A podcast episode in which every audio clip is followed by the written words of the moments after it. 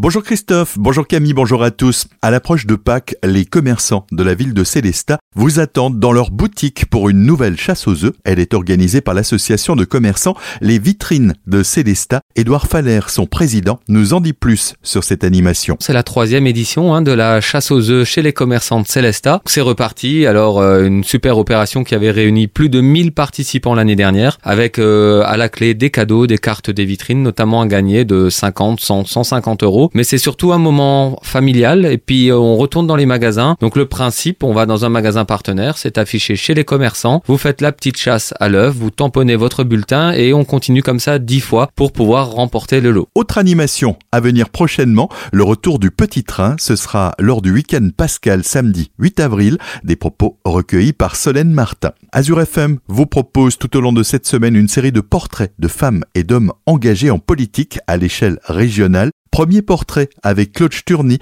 le deuxième vice-président de la région Grand Est. Pour lui, la région est à la bonne taille quand il s'agit du développement économique, mais il se dit attaché à garantir les spécificités de chaque territoire et notamment de l'Alsace au sein du Grand Est. On l'écoute. Alors en matière d'économie, euh, il est clair que l'effet taille permet de mettre en place des dispositifs euh, intéressants, permet aussi de travailler avec euh, des grandes entreprises à la bonne échelle parce que il s'agit pas simplement d'une implantation en Alsace. Les grands groupes on l'a vu euh, notamment dans le monde de l'automobile, peuvent avoir euh, plusieurs usines dans plusieurs euh, parties de la région Grand Est. On est des interlocuteurs crédibles et au bon niveau pour travailler certains dossiers. Pour le reste, il est incontestable qu'on veut aussi travailler avec des spécificités. L'Alsace a ses caractéristiques, a ses spécificités et on veut s'appuyer sur ce qui peut exister territoire par territoire. On l'a acté avant même que je sois vice-président dans des schémas régionaux et je pense que de plus en plus on travaillera à l'échelle des bassins de vie sur les questions qui peuvent être différentes quand on est euh, en Champagne euh, ou quand on est euh,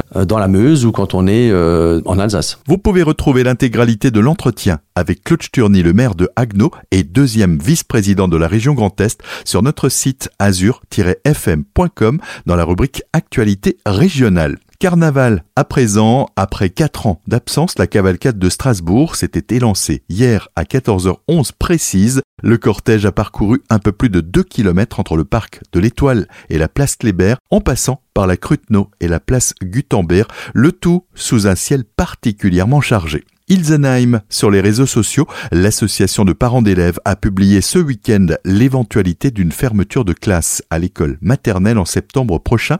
Elle invite les parents d'élèves à se mobiliser ce matin dès l'ouverture de l'école et de signer une pétition. Des banderoles ont également été posées aux différentes entrées de la commune. Un accident de la circulation impliquant deux véhicules s'est produit hier vers 16h20 sur la RD 83 dans le sens Strasbourg-Colmar entre les échangeurs Ostheim Sud et Rosenkranz.